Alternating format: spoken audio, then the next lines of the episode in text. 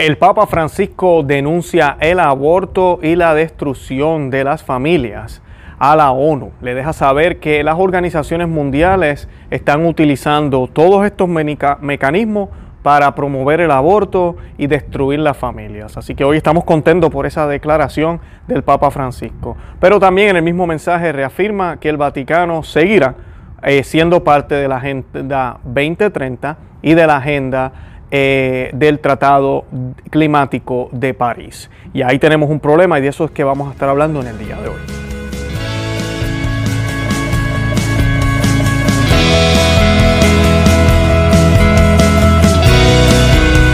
Bienvenidos a Conoce, Ama y Vive tu Fe. Este es el programa donde compartimos el Evangelio y profundizamos en las bellezas y riquezas de nuestra fe católica.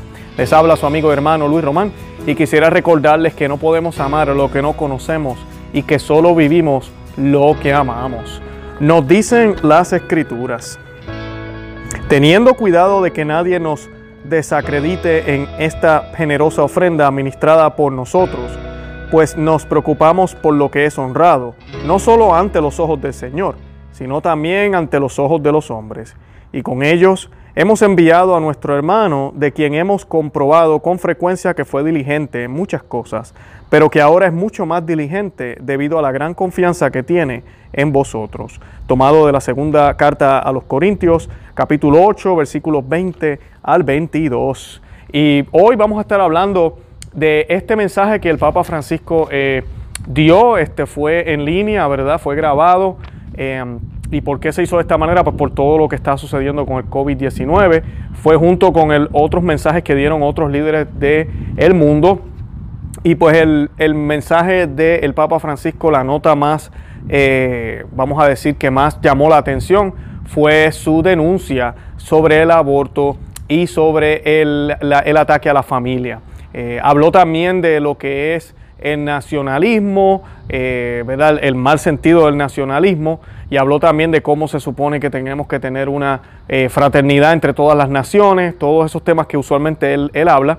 Pero pues la nota más que las personas más prestaron atención fue esa, contra el aborto y la familia. A mí me parece muy bien, hoy vamos a estar viendo un poco de lo que él eh, compartió y dijo, yo lo voy a estar citando y pues eh, lo, quiero compartir por dos razones. Una, yo siempre les he pedido en este programa, a quien conoce a Vive tu Fe, que somos muy críticos a todo lo que está sucediendo en Roma, todo lo que está sucediendo en la iglesia, porque la mayoría no es bueno. Pero le hemos pedido que oren, ¿verdad? Que oren por el Papa, que oren por la iglesia, que oren por los líderes. Así que cuando hay una nota o una noticia que no sea mala o negativa, tenemos que promoverla también. Y creo que este comentario del Papa Francisco es acertado, hace falta que se haya dicho en, este tipo de reunión, al igual que lo hizo el presidente Trump. La única diferencia, que es lo que vamos a estar hablando ahorita, es que el presidente Trump y Estados Unidos se desligaron de toda esta agenda. El Vaticano todavía está en esa agenda. Y de esto es lo que vamos a estar hablando hoy, de cómo contrasta una cosa con la otra. Pero ver al Papa Francisco hablando de esta manera, pues de verdad que es edificante y pues eh, eh, es, bueno, ¿verdad? Es, algo bueno en, medio de, todo, de todo lo que lamentablemente a veces eh, él dice o lamentablemente se hace en Roma. Y pues antes de comenzar yo quiero que hagamos un Ave María y lo vamos a hacer en el nombre del Padre y del Hijo y del Espíritu Santo. Amén. Dios te salve María, llena eres de gracia, el Señor es contigo Bendita tú eres entre todas las mujeres, y bendito es el fruto de tu vientre Jesús. Santa María, Madre de Dios, ruega por nosotros pecadores, ahora y en la hora de nuestra muerte. Amén. Ave María, gratia plena, Dominus tecum, benedicta tu y et benedictus frutus ventris tui, Jesús. Santa María, Mate Dei, ora pro nobis peccatoribus, nunca erora mortis nostre. Amén. En el nombre del Padre, y del Hijo, y del Espíritu Santo. Amén. Y sin más preámbulos, les voy a citar aquí que dijo el Papa. El Papa Francisco denunció ante la 75 eh, Asamblea General de la ONU que muchos países y las instituciones internacionales están promoviendo el aborto como uno de los denominados servicios esenciales en las respuestas humanitarias. Esto así exactamente lo dijo él. Esa frase me gustó mucho porque nosotros acabamos de, tener varios programas con la, con la tradición y acción en Ecuador. Y en otros lugares esto está pasando también. Yo he recibido email de República Dominicana también que están haciendo lo mismo. Y en otros países, creo que México también, eh, donde las Naciones Unidas y otras organizaciones mundiales están prometiendo asistencia económica siempre y cuando eh, se aprueben unas leyes que den esta, como ellos le llaman, igualdad para la mujer, eh, donde la mujer tiene derecho a salud reproductiva eh, sin importar las circunstancias, y ahí pues cae el aborto, eh, todo esto. Y pues el Papa básicamente está denunciando eso. Lo que sí yo lamento es que el mensaje no es tan fuerte, ¿verdad? Sería sería brutal, como decimos en Puerto Rico, que el Papa dijera esto y diera unos ejemplos, ¿verdad? Hablara con claridad, porque tal país pasó esto, porque en Ecuador recientemente vetaron la, ley que ya había aprobado, aprobado la Asamblea por tal y tal cosa.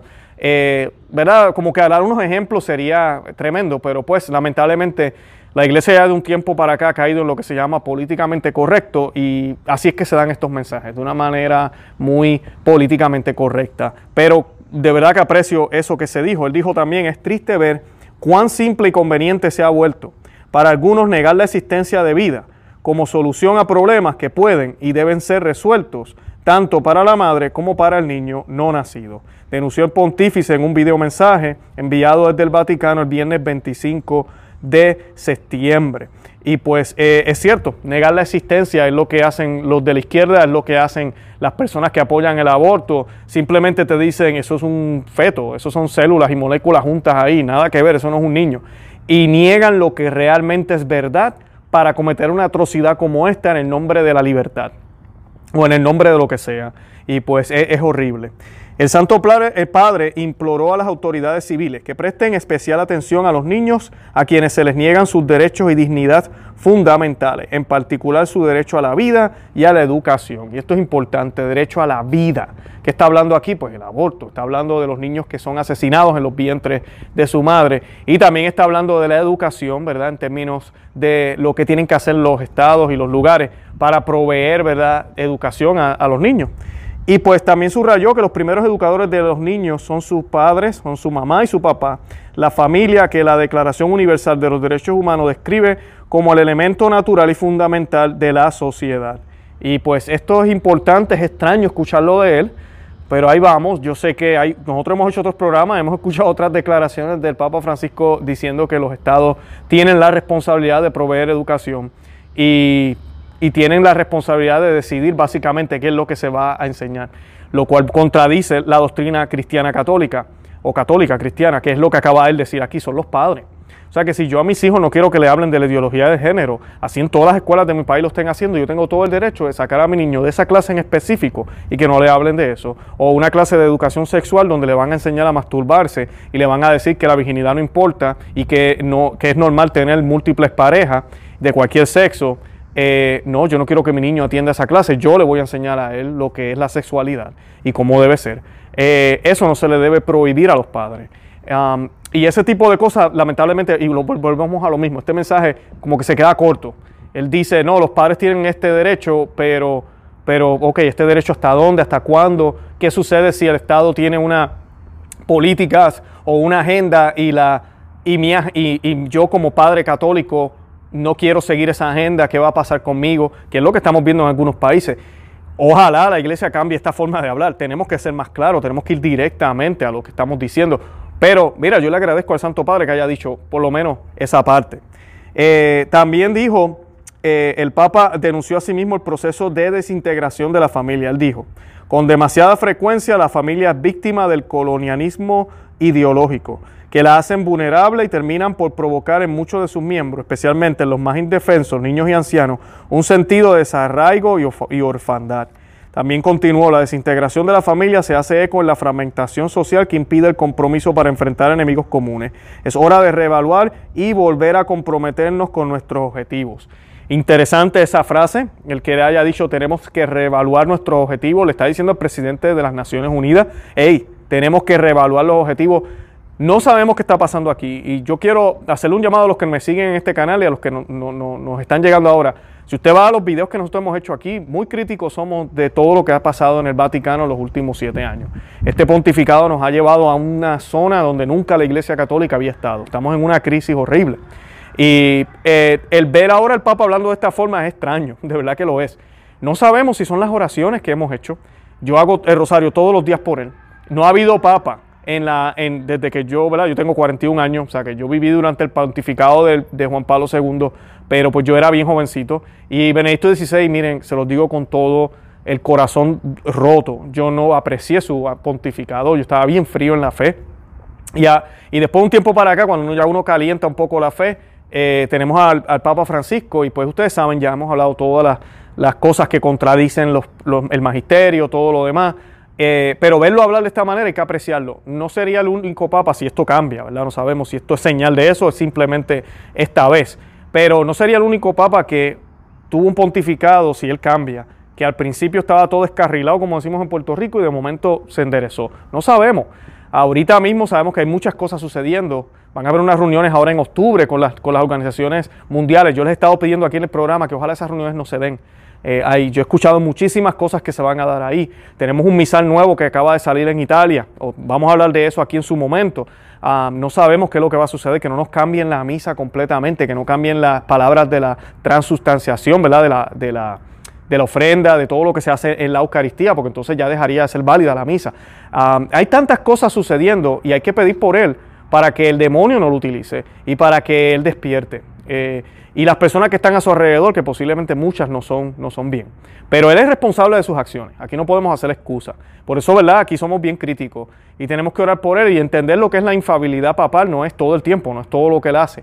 Es siempre que habla en, cátedra, En la silla de San Pedro, cuando hace algún pronunciamiento, es infalible. Tenemos que creer por fe que es asistido por el Espíritu Santo. Pero es ahí nada más. Todas las veces que él habla en el avión, este mensaje, nada de esto es infalible.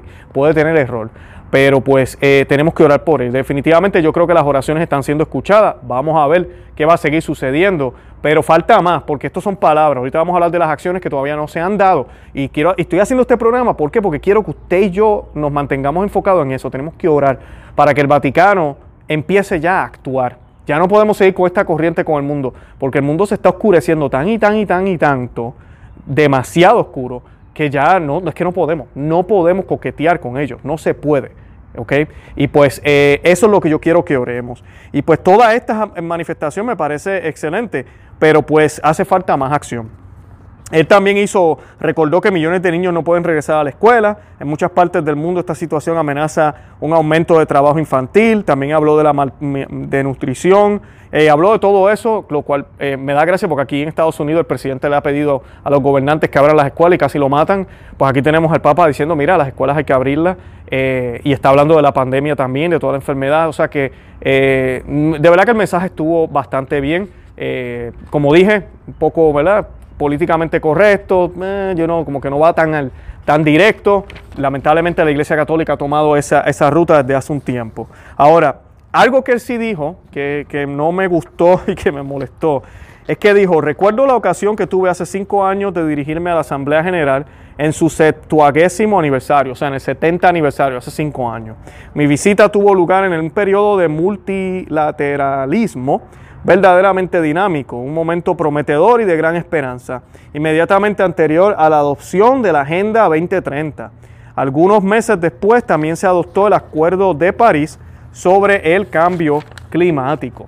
Y pues esa es la parte que me perturbó, porque tenemos todo este mensaje hablando de la desintegración de la familia, de cómo están atacando la familia, tenemos todo este mensaje hablando del aborto, pero ellos van a seguir en esta agenda, que es una agenda que apoya lo que va en contra de eso que tú estás defendiendo en este mensaje.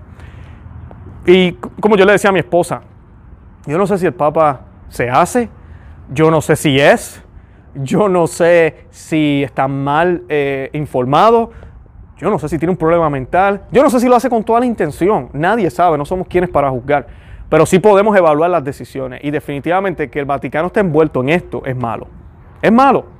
Y Estados Unidos, por razones económicas, tal vez no por estas razones que, voy a hablar ahora, se salió del Tratado de París y no está en, en, abordando todas estas ideas.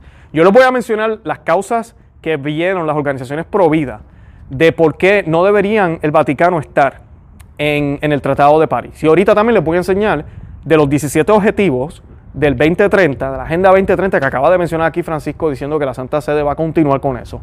Eh, qué es lo que promueven. Y promueven lo que él acaba de decir que no deberíamos estar haciendo. Y vamos para allá. Dice, eh, aunque Trump cuando hizo, y esto lo estoy tomando de Info Vaticana, es una noticia que salió en el 2017, y les estoy dejando el enlace en la descripción del video, ¿verdad? Para que el que lo quiera leer lo pueda leer, y dice, aunque Trump ha justificado la decisión de la retirada, ¿verdad? Del Acuerdo de París por motivos económicos, Contaba con la, con la oposición de organizaciones estadounidenses también en favor del derecho de la vida.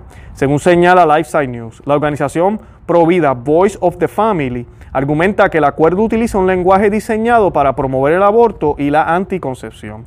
El Acuerdo de París establece que los países promoverán la igualdad de género y el empoderamiento de la mujer, ¿verdad? También en el quinto objetivo de la Agenda 2030 para el Desarrollo Sostenible de Naciones Unidas, Dice, lograr la unidad del género y empoderar a todas las mujeres. Se incluye asegurar el acceso universal a la salud sexual y reproductiva y los derechos reproductivos. Un informe elaborado de la organización Voice of the Family evidencia que los términos salud sexual y reproductiva y derechos reproductivos utilizados con frecuencia por, por la ONU, gobiernos y agencias internacionales incluyen el acceso universal al aborto y la anticoncepción. Tras el anuncio de la salida de Estados Unidos del Acuerdo de París, el mundialismo no ha dudado en dirigir sus ataques contra el presidente Trump. Gobiernos, organizaciones y pues, personalidades mundiales se han apresurado a criticar la decisión del presidente de Estados Unidos de retirar a su país del pacto sobre el cambio climático. También desde el Vaticano se han emitido críticas a la retirada de Estados Unidos. El canciller de la Pontificia Academia de la Ciencia, Marcelo Sánchez Sorondo, en declaraciones al diario italiano eh, República valoraba la salida de Estados Unidos del pacto como un golpe y un desastre para todos. El Acuerdo Climático de París ha recibido respaldo del Vaticano y del Papa Francisco. En su mensaje para la Jornada Mundial de Oración por el Cuidado de la Creación, el 1 de septiembre del 2016, el Papa Francisco manifestaba que era motivo de satisfacción la aprobación del Acuerdo de París sobre los cambios climáticos, que marca el fundamental objetivo de frenar el aumento de la temperatura global. Y pues eh, ahí es donde está el problema. Tenemos todo esto que acaba de mencionar, ese lenguaje que se utiliza en este Tratado de París, que yo recuerdo que cuando sucedió esta noticia yo me puse muy contento, cuando Estados Unidos decidió salirse. Y pues eh, eso me parece excelente. Lamentablemente el Vaticano no ha realizado que esa es la movida que tienen que hacer. Tienen que salirse. Y el que se salgan no significa que ya no tienen ninguna silla en las Naciones Unidas. Trump fue y dio un mensaje hace poquito muy parecido al del Papa, la única diferencia es que él no está envuelto en la agenda. Eh, pero fue allí le dijo que también los no nacidos tenían que ser protegidos. Dijo exactamente esas palabras. Como les digo, el, mensaje del presidente Trump eh, salió primero, o por lo menos yo lo vi primero y lo reporté ya aquí en uno de los programas anteriores. Los invito a que lo vean. Ah, es el programa que hicimos sobre el controversial, el desastroso eh, tratado que hizo el Vaticano o acuerdo del Vaticano con China, y hablamos un poco de eso, de cómo la valentía que tiene Trump, de cómo la valentía que tiene Jim, eh, que me estaban corrigiendo, Jim eh, Caseviel o Caseviel, eh, el actor de La Pasión de Cristo, el cardenal Sende, decir la verdad sin tener ningún miedo, que tenemos que ser así. Pero lamentablemente muchos líderes cristianos, católicos o, del Vaticano no lo están haciendo. Y pues e-, esto es el problema.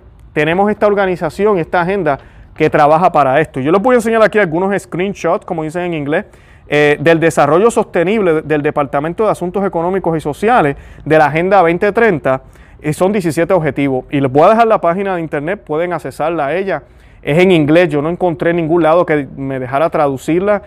Si uno puede utilizar Google Translate, yo les recomiendo, es lo que yo hago mucho, baje a su computador o a su tableta o teléfono, Google Chrome, ok, Chrome y hágalo por, eh, use el Chrome como el, como el, eh, como el, ¿cómo se dice? El navegador para la internet y es bien fácil trans, translate a cualquier idioma, traducir a cualquier idioma.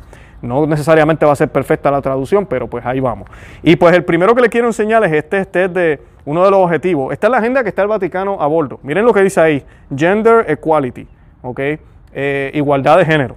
Y dice, ensure, lo voy a leer en inglés, pero dice, ensure universal access to sexual and reproductive health and reproductive rights, as agreed in accordance with the program of action of the International Conference of Population. ¿Y qué está hablando de esto? Salud reproductiva y a los derechos reproductivos, es lo que estábamos hablando ahorita, que la mayoría de las organizaciones de salud eh, pro vida siempre denuncia. Cuando ese lenguaje se utiliza, está hablando de aborto, está hablando de anticonceptivo, está hablando de la pastilla eh, para abortar, está hablando de todo esto para que, eh, porque todo eso es catalogado como salud sexual, como salud reproductiva, un derecho que la mujer debe tener. Y pues ese lenguaje está ahí y el Vaticano sigue en esta agenda. Tenemos también Quality Education, y dice aquí, build and upgrade education facilities that are child, child disability and gender sensitive and provide safe and non-violent, inclusive and effective learning environment. Gender sensitive. Volvemos a exactamente a lo mismo. Normas y reglas que, que prácticamente igualen el hombre y la mujer. No me tomen a mal, la iglesia siempre ha enseñado que la mujer y el hombre tienen los mismos eh, derechos a poder trabajar, a poder vivir, a poder ser feliz. Pero la manera en que hacemos algunas cosas son distintas. Eh, y la manera en que lo vamos a manifestar son distintas porque pues, una mujer es una mujer y un hombre es un hombre. O sea, no es exactamente lo mismo, por eso tenemos baños de hombre y mujer. Pero si ahora van a estar hablando de que tenemos que tener facilidades que sean gender sensitive, ¿qué me estás queriendo decir con eso? Eh, de verdad que hace falta más claridad. También tienen otra aquí que dice Good Health and Well-Being y dice que para el 2030 asegurar que eh, a nivel mundial todos tengan acceso a, educación o, a, Sexual and Reproductive Health Care Services, a tener eh, servicios de salud que sean para, para toda la salud reproductiva, incluyendo, escuchen esto, Family Planning, que eso es planificación familiar, información y educación y la integración de toda la salud reproductiva con, estrategias nacionales. Eh, aquí están todo esto es anticatólico, todo esto es anticristiano. Ya ahí esta se ve bastante clara. Y todavía siguen afirmando, y el Papa lo afirmó en este mensaje los otros días, que van a seguir con la agenda, van a seguir cooperando con la agenda de las Naciones Unidas. O sea que yo lo que veo en este mensaje, y por eso les pido que hagan oración, veo un Papa que está tratando de expresar tal vez lo que él cree, yo creo que él cree esto, no tengo duda de eso, pero por alguna razón no sabemos qué es, no sabemos qué es lo que está pasando, no se atreve a dar el paso, no se atreve a dar ese mismo mensaje y decir, y por ende, hasta que no reevaluemos los objetivos, el Vaticano va a dar un paso atrás, tenemos que evaluarlo porque las familias están siendo eh, eh, atacadas, porque el aborto está siendo promovido, eh, tengo ejemplos de países que están siendo presionados a que pasen leyes proabortistas, leyes que eh, supuestamente promueven la igualdad, pero lo que quieren hacer es cambiar la manera de pensar de esos países. No podemos continuar con esta agenda, así que invito a todos a que nos reunamos de nuevo, algo así. Eso es lo que debió haber terminado todo el mensaje. Eh, creo que empezó muy bien y yo le agradezco al Papa que haya dicho lo que dijo sobre el aborto y sobre la destrucción de la familia, porque es cierto, es una denuncia muy, muy válida y es cierto, está sucediendo y salió de la boca del Papa. Pero, pero necesitamos acción, necesitamos acción. Y la acción es lo que sí, mira, va a poner al Vaticano en, pues, en un sentido en aprieto. Pero si nosotros no estamos dispuestos a estar en aprietos por Cristo, si no estamos dispuestos a ser coherentes con lo que decimos y lo que hacemos, entonces, mira, tenemos un grave problema. Tenemos un grave problema. Y no es fácil a veces ser coherente, porque ser coherente no es tan solo yo creer y vivir lo que yo creo lo cual yo creo que el Papa lo hace, pero también en todo lo que yo estoy relacionado. Y, el, Papa Francisco está sentado en la silla de San Pedro, lo cual le da una responsabilidad de la Iglesia Universal. Es el vicario de Cristo, ¿verdad? Nos dice la, Iglesia Católica.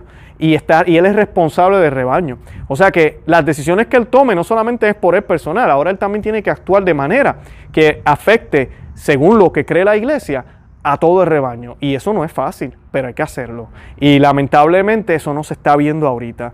Y creo que ya las Naciones Unidas y todas estas organizaciones, ellos se llevan desenmascarando desde que comenzaron. Algo que, me dio pena ver también es que él dice que las Naciones Unidas se crearon para que los países pudieran unirse y pudieran dialogar. Ah, yo no sé, si él necesita una clase de historia Ojalá si hubiese sido, ojalá, pero eso es, de verdad, como dicen en inglés, hay que ser bien naif, hay que ser bien, bien sano para pensar que las Naciones Unidas salieron después de una Segunda Guerra Mundial con todas las razones más positivas y buenas que usted pueda creer. No, mira, el único medio que puede hacer que todos los países se unan y hablen el único medio que fue establecido por Cristo, fundado por Él, es la Iglesia Católica. Es el único medio. Y en Cristo podemos conseguir esa unidad que tanto se predica. En este mensaje no hubo mención de Cristo, no hubo mención de conversión a Cristo, sino esta, esta cosa de convertirnos en como, como esta, unidad que tenemos que tener, que el virus nos llevó a realizar, que necesitamos unirnos, que el vecino, que allá, que acá. Eh, mm, eso no es el mensaje cristiano. Sí está bien lo que Él dice, yo no digo que está mal, pero como digo yo, no se trata de lo que él dijo, sino lo que faltó por decir a veces. Y muchas veces lo que faltó por decir hace la gran diferencia, porque estamos hablando del Papa Francisco, del Papa de la Iglesia Católica, no del gobernante de cierta zona, no del gobernante de cierto lugar. Y pues eh, tenemos que orar por él, como les he dicho muchísimas veces, tenemos que orar por él creo que, vuelvo y digo lo mismo, me pareció excelente que haya dicho eh, lo que dijo al principio del mensaje, ahora lo que necesitamos son acciones. Pidámosle a Dios, primero, que si en octubre se dan estas reuniones, la iglesia no se comprometa con nada. Hay varias reuniones de diferentes cosas, está el tratado educativo y no sé qué otra cosa más hay. Eh, la iglesia no, se, no firme nada de estos documentos y ojalá no se den. Y segundo, que la iglesia abiertamente lo diga y exponga a las Naciones Unidas como el fraude que son como lo que está pasando, lo que está sucediendo. Eh, sobre China no menciona nada aquí, eso todavía está en proceso. Oremos por esas circunstancias, como le pidió el secretario de Estado de Estados Unidos, que se den una oportunidad de mirar hacia atrás y espérate un momento. O sea, esto no está funcionando. Los católicos siguen siendo perseguidos y, el comunismo ahí, esto no, no lo podemos tolerar. Eh, que, pongan un pie fuerte, va a causar revuelo, va a revolcar el hormiguero. Pero Cristo no revolcó el hormiguero como decimos en Puerto Rico. Cristo, Cristo no fue motivo de unidad para todos, al contrario. Él lo que hizo fue traer de su, eh, eh, ¿cómo se dice? Desunión. fue motivo de separación, motivo de disgusto, motivo de pelea. Él mismo lo decía. E inclusive Simeón cuando lo vio lo le dijo a la Santísima Virgen, ¿verdad? Este niño va a ser motivo de discordia. ¿Por qué? Porque trae la verdad y la verdad no le agrada a todos. Así que tenemos que pedirle al Señor que nos dé esa fuerza para decir la verdad que oremos por el Santo Padre. No podemos estar en contra del Papa, no podemos decir que ya no es Papa o que no tenemos Papa o que el Papa es el Papa emérito o que la iglesia se acabó o como nos están diciendo los evangélicos, ven estas noticias y se ponen a decir, ah, yo hace tiempo se lo estaba diciendo que ustedes estaban en la iglesia equivocada. No, esta es la iglesia, esta es la iglesia que fundó Cristo y esta es la iglesia que la única iglesia de nuestro Señor, la verdadera.